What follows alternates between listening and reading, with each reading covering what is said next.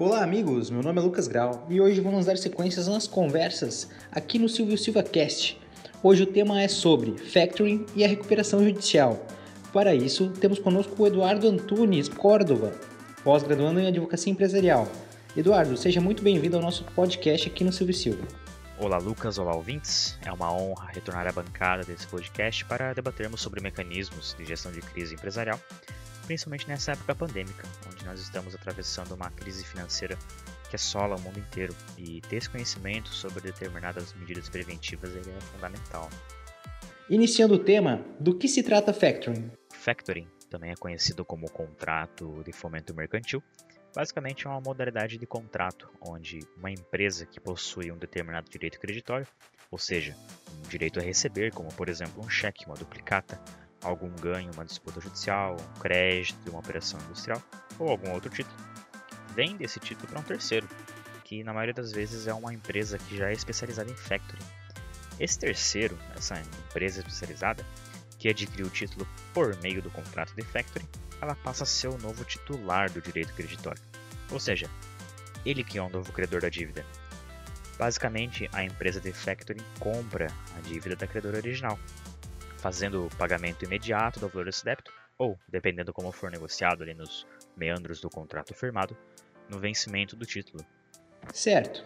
E quais as vantagens de se realizar o contrato de factoring? A principal vantagem do factoring é justamente essa liquidez imediata, o, né, o recebimento do valor integral, ou, dependendo como for negociado, a curto prazo. Né? Para uma empresa que está com dificuldade financeira e precisa retomar o fluxo de caixa, isso significa um valor quase que instantâneo que entra e que pode reestruturar toda a composição do caixa. Acaba dando também um novo fôlego para a continuidade dos negócios, da atividade empresarial e também supre eventuais incertezas ou imprevisibilidades contratuais é claro, na proporção da liquidez da dívida. Né? Ok. Existe riscos para essa modalidade contratual? Sim, o principal risco é para a própria adquirente do título. Por ela estar literalmente comprando a dívida, ela corre o risco de não ser paga pela inadimplência do devedor. Mas isso é um risco que as empresas que são especializadas nessa modalidade contratual já estão habituadas e acaba fazendo parte da atividade delas. Vale ressaltar que a jurisprudência dos tribunais estaduais e até do STJ entende majoritariamente pela impossibilidade do regresso contra o credor originário em caso de uma eventual inadimplência, ou seja, cobrar-se inadimplência da empresa que vendeu o título. Isso é um risco que o factoring possui, né? Tecnicamente falando, os tribunais eles entendem que o factoring ele é uma cessão de crédito com caráter prosoluto, onde o credor que vendeu a dívida não vai responder pela insolvência do devedor depois de né, perfectibilizado ali a negociação. Em outras palavras, é uma situação muito favorável para a empresa que vende o título, porque ela tem essa liquidez imediata, né, recebe a integralidade do valor e, mediante eventual discussão judicial, caso ocorra, ela não vai responder pela inadimplência do devedor. E qual a relação do factoring com a recuperação judicial? Uma empresa que está em recuperação judicial, ela precisa adotar mecanismos, estabelecer algumas estratégias que visem reerguer o caixa da empresa. Porque caso não consiga cumprir o estabelecido, principalmente no plano de recuperação judicial, ela corre o risco de convolar em falência. E isso é um risco que a empresa definitivamente não quer correr. Então, além dos meios que a própria lei de recuperação judicial apresenta, né, tem ali um rol que vale ressaltar, ele é exemplificativo, não é taxativo. Uma estratégia que é viável como forma de recuperação é a utilização do factoring, considerando inclusive o recente entendimento do, do STJ sobre essa possibilidade.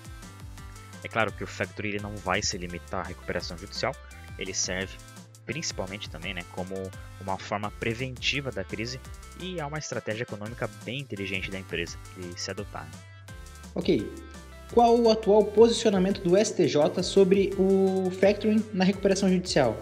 Depois de muita discussão e posicionamentos diferentes, o STJ se posicionou no sentido da possibilidade dessa operação na recuperação judicial. A principal discussão era se os títulos que seriam vendidos eles se tratavam de um ativo circular ou um ativo permanente da empresa. O ativo permanente ele possui alguns impedimentos legais para sua alienação, a lei de recuperação judicial ela apresenta algumas burocracias né, para essa alienação e é um impedimento, né, principalmente porque depende da aprovação do comitê de credores e é um trâmite bem burocrático. O STJ ele veio e uniformizou o entendimento de que esses títulos, né, esses direitos de receber valores, eles se tratam na verdade de um ativo circulante.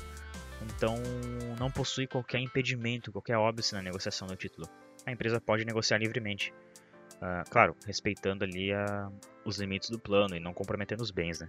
Uh, esse posicionamento do STJ é muito importante, porque ele traz o factoring como um aliado para a recuperação judicial e para a superação desse déficit financeiro da empresa, né?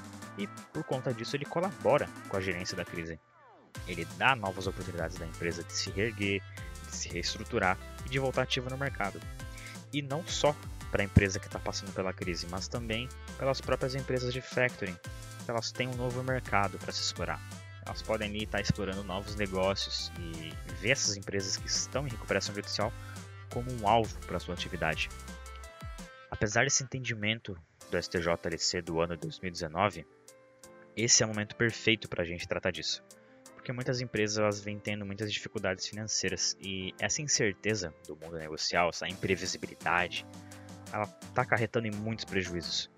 E saber que, ao adotar a recuperação judicial como uma forma de se reerguer, você vai ter o factoring ao seu lado para servir de mecanismo que vai impulsionar essa reestruturação, certamente vai facilitar muito, principalmente para a manutenção da função social da empresa. Né?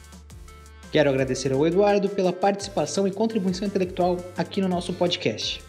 É sempre um prazer e uma honra poder contribuir, trazer assuntos e evidências como este em plena época de crise. Muito obrigado pela oportunidade. Obrigado a todos os ouvintes, nos sigam em nossas redes sociais para eventuais dúvidas e sugestões. Um grande abraço e até a próxima!